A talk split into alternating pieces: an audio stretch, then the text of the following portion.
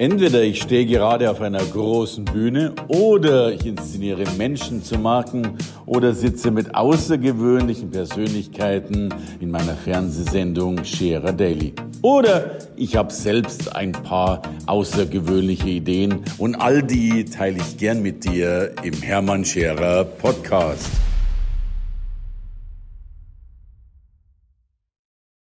Herzlich willkommen bei Scherer Daily. Was bin ich denn eigentlich wert und was ist meine Dienstleistung wert und selbst wenn sie so wertvoll ist, darf ich sie zu dem Wert verkaufen oder vielleicht etwas mehr oder bin ich gar nicht so wertvoll und mache vielleicht den Discount auf die eigene Person. All das sind Fragen, die zu beantworten sind, wenn wir verkaufen. Das nennt sich insgesamt Pricing. Wie sieht denn mein Preis tatsächlich aus? Ich habe heute eine Frau bei mir auf dem Sofa sitzen, die macht weltweit für einen großen Konzern das Pricing und überlegt, welche Produkte wo, zu welchen Preisen und wie auch immer angeboten werden. Und sie macht das nicht nur weltweit und nicht nur für Produkte, sondern auch für Menschen und setzt eben genau diesen Wert den Menschen zu. Ich freue mich, dass sie heute hier ist. Herzlich willkommen, Katrin Herle freue mich sehr, dass ich da sein darf. Vielen Dank, Hermann. Katrin, dank dir. Äh, ich finde das großartig. Es ist ein spannendes Thema und äh, ich kenne niemanden in Europa, der Pricing macht oder vielleicht eine Agentur. Also da bist du in einer sensationellen Nische. Das finde ich großartig. Wie kommt man überhaupt zum Pricing?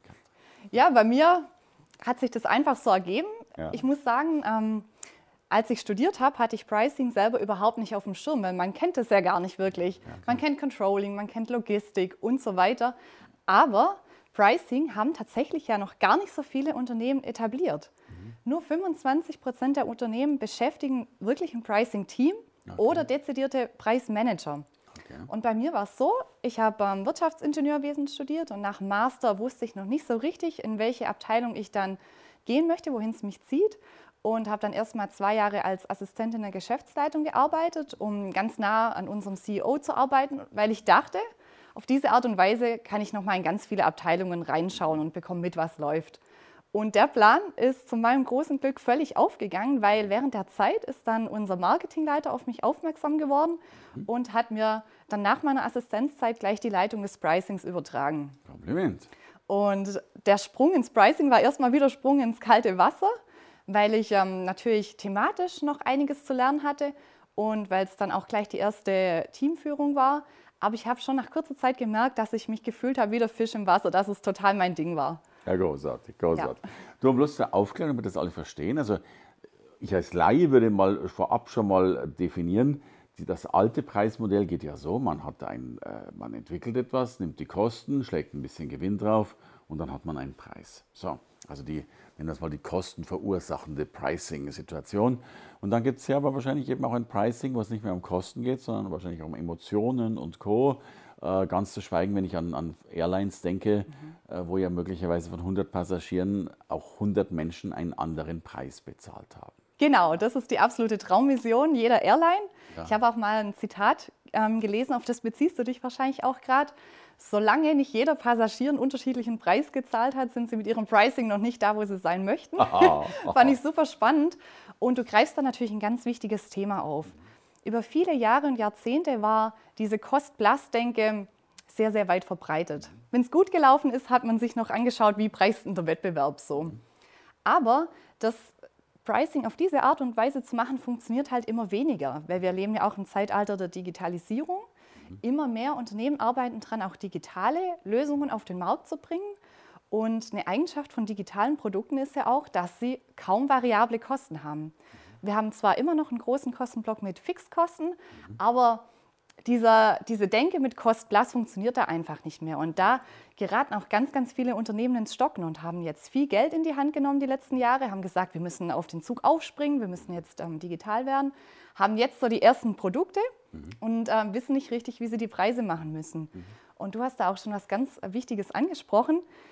Das Pricing darf halt nicht erst dann beginnen, wenn das Produkt fertig ist, sondern man muss schon von Anfang an sich mit dem Preis beschäftigen und sich Gedanken machen, weil der Preis auch mit ähm, dem Geschäftsmodell passen muss und mit dem Erlösmodell. Mhm. Und der allerwichtigste Aspekt vom Pricing ist der Wert einer Sache. Mhm. Hattest du Latein in der Schule?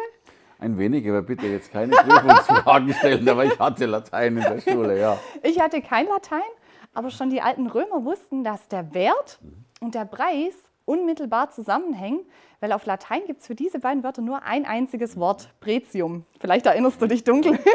Dunkel, ja. Genau.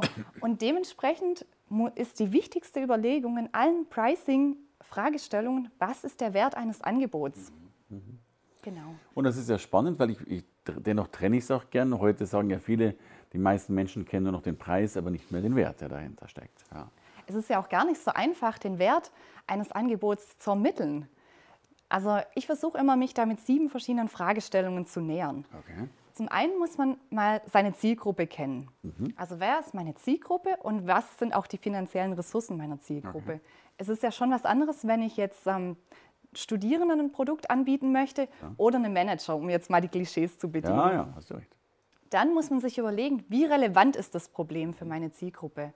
Also habe ich eine Lösung entwickelt für ein wirklich lebensentscheidendes Problem, mhm. zum Beispiel im Bereich Gesundheit, Beziehungen, berufliches Fortkommen, oder versuche ich eher so ein Randthema zu lösen, wie Wäsche waschen beispielsweise. Das muss man natürlich auch, aber ist jetzt vielleicht kein so ein Riesenproblem. Mhm. Nicht so am Kapitalstock würde ich sagen. du würdest sagen, nicht so am Kapitalstock, ja, ja, genau.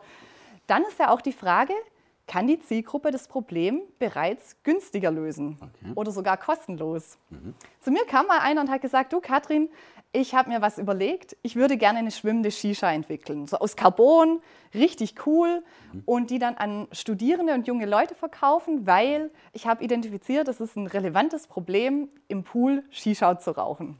Okay. Spannend. Mag für eine gewisse ja. Zielgruppe ein relevantes Problem sein, aber dann habe ich ihn gefragt, ähm, kann man nicht die Shisha einfach an den Rand des Pools stellen und dann Shisha rauchen? Und hat er gemeint, hm, stimmt. Mhm. Sprich, man kann das Problem auch kostenfrei schon lösen. Okay. Und dann ist die Frage, ob Leute dafür dann die 2000 Euro bezahlen möchten, right. die er right. verlangen wollte. Genau. Was vielleicht wiederum der Fall gewesen wäre, wenn wir jetzt wieder die Emotions-Shisha-Schwimminsel entwickelt hätten. Das ist die perfekte Überleitung zum vierten Punkt, okay. nämlich wie emotional ist mein Produkt oder wie emotional ist auch das Problem. Um vielleicht nochmal einen Vergleich anzustellen, eine Waschmaschine ist sicher deutlich weniger emotional wie eine Urlaubsreise oder Equipment für mein liebstes Hobby. Mhm. Oder, oder Smartphone. Ja. Genau. Oder auch Dinge, die dazu dienen, meine Lebensträume, Lebensziele zu erreichen. Also da sind wir ja sehr im emotionalen Bereich. Mhm. Dann fünfte Frage, ist mein Produkt ein Statussymbol? Mhm. Weil auch dann sind da Menschen eher bereit, in die Tasche zu greifen. Mhm. Aber damit meine ich nicht nur die typischen Statussymbole wie mein Haus, mein Auto, meine Rolex, mhm sondern alles, was uns dabei hilft oder was Menschen dafür benutzen, ihre eigene, ihrer eigenen Identität Ausdruck zu verleihen. Das kann jetzt für einen sehr gesundheitsbewussten, umweltbewussten Menschen auch das Biofleisch vom Bauern nebenan sein. Mhm. Das ist für ihn ein Instrument, um seiner Identität mhm. Ausdruck zu verleihen. Und ich darf Trittbrett fahren. Es entwickelt sich ja vieles in diese Richtung. Also Kaffee war früher Kaffee, heute ist es eben relativ teurer Kaffee ja. äh, in wunderbaren Kapseln beispielsweise. Ja. Oder ich kenne auch die Zeiten, wo so ein Dreizack-Grill 1990 gekostet hat. Äh, so darf man heute ja nicht mehr grillen. Ne? Man muss ja schon eine ganze Garage haben für seinen Grill. Absolut. Also ohne den ganz großen Grill von der Marke mit W Jawohl. Ähm, geht da gar nichts mehr. Genau, ja, stimmt, stimmt, ja. ja, genau. Und dann muss ich mir noch Gedanken machen, was ist die Lebensdauer von meinem Produkt? Mhm. Oder wie lange hat der Kunde was davon? Mhm. Und dementsprechend wird er auch ähm, anders bereit sein zu bezahlen. Mhm. Und die letzte Frage, was denkt meine Zielgruppe, was das ähm, Produkt kostet, um es herzustellen? Also denken die, okay, das ist ein total hochwertiges Produkt, das hat jetzt ein paar hundert Euro gekostet, um es herzustellen. Oder denken die, das ist quasi null, zum Nulltarif herzustellen. Und wahrscheinlich können die meisten auch gar nicht zuordnen und adressieren, was was kostet. Absolut. Ja. Aber man hat ja schon als Kunde auch so ein gewisses Gefühl. Das Gefühl mag nicht immer richtig sein, weil das ja auch ganz stark mit dem Vertriebskanal zusammenhängt und die Art und Weise, wie uns das präsentiert wird und wo und zu welchem Zeitpunkt. Aber wir haben ja schon ein gewisses Gefühl, was es kostet, es herzustellen. Okay. Genau. Und weil das ja jetzt immer noch sieben Fragen sind und das doch ähm, immer noch komplex ist, habe ich ein Tool entwickelt auf meiner Website www.katrin-herle.com, wo man mit Hilfe ähm, weniger Klicks ähm, für physische, für digitale Produkte, aber auch für Coachings oder Dienstleistungen eine grobe Preisrange ermitteln kann. Wunderbar. Genau, weil schon ganz viele Unternehmer, Entschuldigung. Katrin-Kerle.com. Genau, vielen Wunderbar. Dank. Großartig. Ja. So, das heißt, ich gehe dann drauf, klicke so ein bisschen an, gebe ein paar Dinge ein und sehe dann schon, wie wertvoll ich bin. Also es gibt eine grobe Preisrange Okay. und natürlich wissen wir, dass man einen Preis am unteren Ende oder auch am oberen Ende ansetzen kann. Und da kommt es dann natürlich wieder darauf an, was ist meine Positionierung? Ähm, wie ist mein Produkt? Was hat es für Features? Aber auch, was ist mein Vertriebskanal? Was ist mein Geschäftsmodell? Und Dann könnte ich ja bei dir schon sagen, deine Positionierung ist einzigartig in Deutschland, also du hast ein wertvolles Produkt. vielen Dank, dass du das so siehst. Ja, ja großartig. Katrin, und jetzt sagst du ja auch schon, dass du, äh, also du machst das äh, für großen Konzernen, den Namen dürfen wir natürlich auch gerne nennen, aber du machst es eben auch noch für, äh, auch für, für Menschen, für Coaches, für Trainer, Berater, also für vielerlei. Genau, richtig. Also ich habe ja schon erzählt, seit ich im Pricing arbeite, sind immer wieder Leute auf mich zugekommen und ich hatte letztes Jahr eine Begegnung mit einer Bekannten. Sie hilft Unternehmen dabei, die richtigen Führungskräfte einzustellen. Das bedeutet, sie schaut dabei nicht nur auf deren Fähigkeiten, sondern auch, ob die Führungskraft in ihren Werten und ihren Zielen zum Unternehmen passt. Weil ganz häufig scheitert es dann letzten Endes daran. Okay. Und die macht das schon seit einigen Jahren und hat da schon viele Weiterbildungen ähm, besucht, auch ein Assessment entwickelt und ist wirklich Expertin auf dem Thema.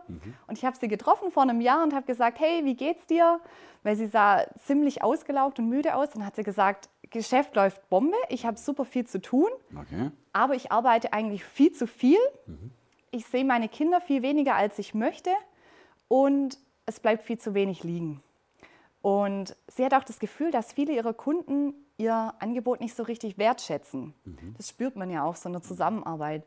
Und deswegen war sie super unzufrieden und hatte vor allem noch ein krasses Schlüsselerlebnis. Und zwar hatte sie sich vor kurzem mit ihrem Mann ein Haus gekauft und war da beim Bankberater, um Kredit anzufragen. Und der Bankberater hat dann sowas fallen lassen wie, ah ja, das Gehalt von Ihnen, das müssen wir ja gar nicht groß beachten, Okay. was ihr dann natürlich extrem wehgetan hat Leuchtet ein. Ja. leuchtet ein. Und was sie aber gar nicht so bewusst war, war, dass sie in Wirklichkeit auch ein Pricing-Thema hatte. Weil sie über all die Jahre, die, die, die sie das jetzt schon macht, überhaupt nicht ihre Preise angepasst hat, obwohl ihre Expertise extrem gestiegen ist und ihre Erfahrung. Und, und letztlich brauchen wir ja Pricing, selbst bei jedem Bewerbungsgespräch machen wir ja Pricing, indem wir einen Preis ausrufen, den wir zumindest behaupten, wert sein zu wollen. Im Bewerbungsgespräch und auch in jeder Gehaltsverhandlung. Also ich denke, da kommt es auch auf die richtige Argumentation an. Kann ich meinem Chef und kann ich im Personal darlegen, wie viel meine Leistung wert ist? Da, Ansonsten da muss ich kurz eine Fernsehfrage stellen, die ja wahrscheinlich alle haben. Was mache ich denn, wenn ich jetzt so in einer klassischen, gar keine riesengroße Gehaltsverhandlung drin bin, um ein richtiges Pricing aufzurufen? Also wenn ich in einer Gehaltsverhandlung bin, dann bereite ich mich davor vor, indem ich mir überlege, welche Leistungen habe ich im vergangenen Jahr erbracht, die wirklich am Kapitalstock sind, die man im KPIs messen kann. Und KPI? KPI bedeutet Key Performance Indicators, das Okay. bedeutet Umsatz, Ergebnis, Okay. die Dinge, Gut. die jedes Unternehmen steuern und verbessern möchte.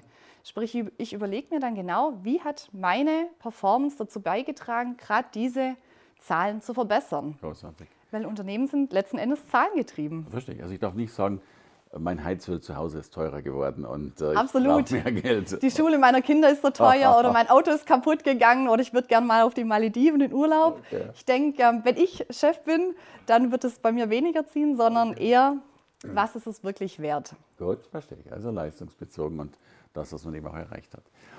Aber lass uns mal zurückgehen, wenn du das für Menschen machst, die eben zum Beispiel Dienstleistungen anbieten, Coaches, Berater, Trainer. Was sind da die Herausforderungen beim Pricing? Also zum einen das Problembewusstsein, gerade wie meine Bekannte, die gar nicht so richtig gespürt hat, dass sie eigentlich ein Pricing-Thema hat. Und zum anderen ist es wirklich auch das Handwerkszeug. Also es gibt ja bestimmte Tools, es gibt Methoden, die man kennen muss, um den optimalen Preis zu finden. Es geht da ganz viel darum, die Zahlungsbereitschaft des Kunden rauszukitzeln. Es gibt Branchen, die sind da schon super weit. Tourismusbranche, Airlines, E-Commerce-Riesen wie Amazon, die sind da schon super weit. Aber ganz viele andere Unternehmen sind da noch ganz, ganz am Anfang. Und das dritte Thema, das super wichtig ist und das ganz viele vernachlässigen, ist das Thema Mindset. Weil selbst wenn wir dann methodisch den richtigen Preis ermittelt haben Ja. und man kann dann nicht selber mit jeder Faser seines Körpers hinter diesem Preis stehen, wird man niemals in der Lage sein, diesen Preis auch am Markt durchzusetzen. Das bedeutet, das ist auch ein ganz wichtiges Thema, das ich mit meinen ähm, Kunden dann erarbeite. Ja. Und das ist doch, glaube ich, ganz, ganz häufig so, dass viele, glaube ich, erstmal gar nicht kalkulieren können oder falsch Ja. kalkulieren, dann auch unbedingt den Auftrag haben wollen, so nach Genau. dem Motto, koste es, was es wolle Ja. und am Schluss auch Verlust machen, aber irgendwie, ne? also auch, auch viele Konsequenzen, glaube ich, an Steuern und Co. und Einkommensteuer und äh, Mehrwertsteuer und so viel zu wenig sehen, was auch an Zahlungen dann mal kommt. Das ist, glaube ich, diese eine Seite. Aber die andere, die ich auch sehe, dass, zumindest erlebe ich das, dass ganz, ganz viele Menschen äh, immer diese Frage im Kopf haben, bin ich gut genug? Bin ich gut genug? Oder ist es nicht unverschämt, diesen Preis zu verlangen? Also das sind diese Glaubenssätze, äh, die wir dann aufdecken müssen und an denen wir arbeiten müssen. Genau. Gibt es denn da eine, eine, eine Empfehlung, was man Menschen mitgeben kann, dass sie da, ich, bin- ich bin ja- weit weg von unverschämt sein, aber zumindest mal von, äh, von mutiger sein, äh, eben mal einen vernünftigen Preis aufzurufen? Also was ich immer einen, guter Ansatz, einen guten Ansatz finde, wenn man sich überlegt, welche drei bis fünf Kunden waren maximal zufrieden mit mir, mit denen, welchen Kunden habe ich extrem viel geholfen und dass man dann versucht, den Preis an, der, an dieser Zufriedenheit auszurichten. Weil ich denke, der Preis ist super wichtig, aber man muss auch den Preis so setzen, dass es einem gelingt, die richtigen Kunden anzuziehen. Die Kunden, die die eigene Leistung wertschätzen. Wenn ich ein hochpreisiges Coaching-Angebot habe, ich nenne jetzt einfach mal eine Zahl, 5000 Euro, dann sollte ich es schaffen, mit meinem ganzen Marketing, mit, meinem ganzen, mit meiner Außenwirkung die Kunden anzuziehen, die auch den großen Need haben, um diesen Betrag zu bezahlen und entsprechend diesen, diese Leistung dann auch wertschätzen, anstatt ich dann mich von den anderen auf 2000 Euro wieder runterhandeln lasse. Ja. Sind wir wieder bei der Positionierung? Absolut. Und ja häufig bei dem Thema, dass viele zwar viel Geld verdienen wollen, aber sich selbst darstellen wie so ein, ich sage immer, mit so einem PDF-Blättchen äh, gucken, wie die Welt aussieht. Absolut. Ganz viele versuchen auch dieses Pricing total isoliert zu betrachten. Ja, ja. Ist für mich völlig falsch. Das Pricing muss in Line sein mit dem Marketingmix Okay. und mit dem gesamten Geschäftsmodell. Ja. Ich kann nicht einen Online-Kurs für 5000 Euro auf Udemy verkaufen. Das ist einfach nicht der richtige Vertriebskanal. Wenn ich das machen möchte, dann brauche ich einen entsprechenden Marketingmix und das richtige Modell. Also dann bist du ja wirklich wesentlich mehr als Pricing, auch wenn das das Endresultat ist, aber letztlich geht es ja Positionierung, den Rahmen darum, äh, die Strategie, äh, Vertriebskanäle, Und Mindset. Mindset natürlich mit dabei. Genau. Katrin, ich habe immer so gehandelt, ich habe immer gesagt, äh, das war so mein, meine Faustformel, wenn du 80 Prozent aller Anfragen wandelst in einen Auftrag, dann bist du zu günstig. Ja. Und dann habe ich die Preise erhöht. Ja. Also, wenn man Pricing-Bücher studiert, dann findet man da 20, 30 Seiten über das Thema Preiselastizität. Das bedeutet, Preiselastizität drückt aus, wie stark bewegt sich mein Umsatz, wenn ich den Preis um 1% erhöhe. Weil bei vielen Produkten wird der Umsatz ja dann ein bisschen zurückgehen. Und da gibt es jetzt total wissenschaftliche Methoden, wie man das auswerten kann. Man kann Daten auswerten und so weiter. Aber das, was du letzten Endes gemacht hast, ist auch eine Messung der Preiselastizität. Und das finde ich großartig, dass du da so einen Hands-on-Ansatz gefunden hast, der mit Sicherheit in der Praxis auch funktioniert. Und ich glaube, das ist ja immer wichtig. Ich habe mal gehört, wenn, wenn ein Friseur nur ein Euro mehr oder weniger verlangt, kann das schreckliche Ausmaße schon haben. Absolut. Ganz viele Unternehmen wissen auch gar nicht, dass der Preis der wichtigste und wirksamste Hebel ist, den sie haben, um den Gewinn zu erhöhen. Right, right. Weil man hat letzten Endes als Unternehmer drei Hebel. Kosten senken, Ja, Menge erhöhen ja, oder Preis erhöhen. wunderbar. Aber wenn wir so in die Schlagzeilen schauen, oder ich spüre es ja auch selber aus meiner Konzernerfahrung, die meisten machen Fixkostenreduktion Ja, und fertig. oder Menge hoch. Skaleneffekte ist ja dann immer das schöne Stichwort. Und das ist schon schwieriger. Das ist schon schwieriger, genau. Großartig. Absolut. Großartig. Katrin, ich danke dir von Herzen. Du hast uns, glaube ich, einen wunderbaren äh, Soforthilfekurs des Pricings gegeben und dabei auch noch, glaube ich, die Herzen und unser eigenes Mindset und unser Wertverständnis berührt.